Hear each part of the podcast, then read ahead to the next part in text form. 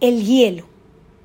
Así como muchos años después, frente al pelotón de fusilamiento, el coronel Aureliano Buendía había de recordar aquella tarde remota en que su padre lo llevó a conocer el hielo.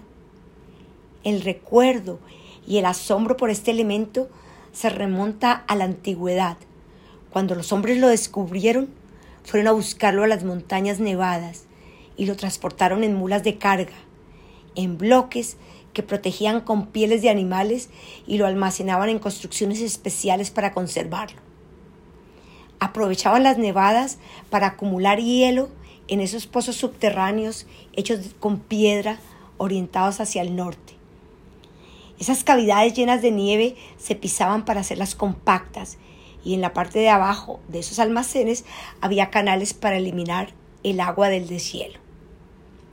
Se dice que el hielo de las montañas sagradas, como el Cotopaxi en Ecuador, tiene propiedades mágicas y por eso, incluso hoy, es muy valioso y más deseado que el hielo que se produce artificialmente. Del uso del hielo en la medicina se extendió a la conservación de alimentos y a las bebidas. El emperador Nerón usaba esa nieve congelada para enfriar sus jugos de frutas y sus vinos. Los cubitos de hielo.